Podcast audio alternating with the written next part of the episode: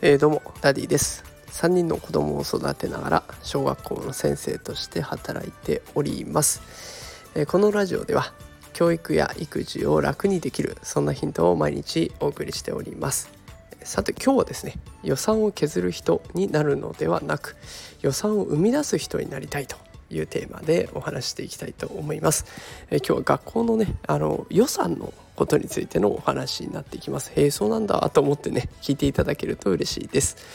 えー、学校の予算っていうのはねその区市町村自治体の税収によって決まるんです。だから現在はねふるさと納税によって自分が住んでいないところに納税ができてしまうのでね税収が減ってきている自治体が多くあります。で私が勤務している自治体もその例に漏れず税収減という状態になってるんですね。で税収が減減額されれば当然学校に割り当てられる予算も減ってくるというような状況です。でこれ予算が減るとどんなことになるかっていうとシンプルに教育活動に必要な物品が買えなくなっちゃうんですね。まあ、例えばこう体育で使うボールとかハードルとかいろんな道具ありますよねあれが新しいものが買えない最新のものが買えない、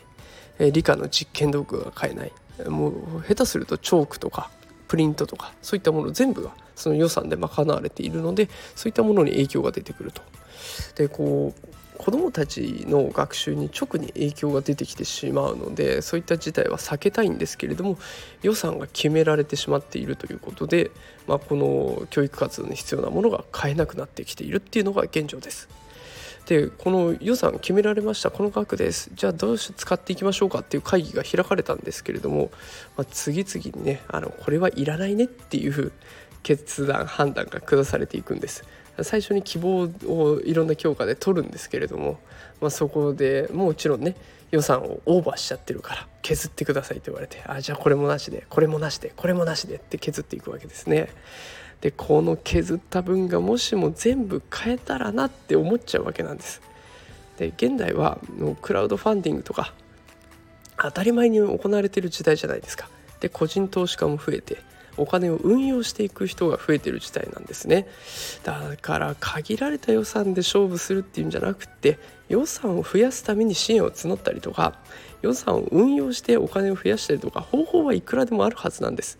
で、まあ、そんなのできるんじゃないですかって試しに提案してみたんですが、まあ、決まりだからということで即却下されてしまいました。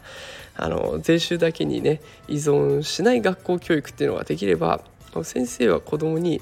資金繰りってこういうふうにやっていくんだぞってこうやっていけば必要なお金が確保できるんだよっていうことも教えられるわけですよね税収に頼らなければ。で1人1個の道具を確保して授業することもできるようになるんです。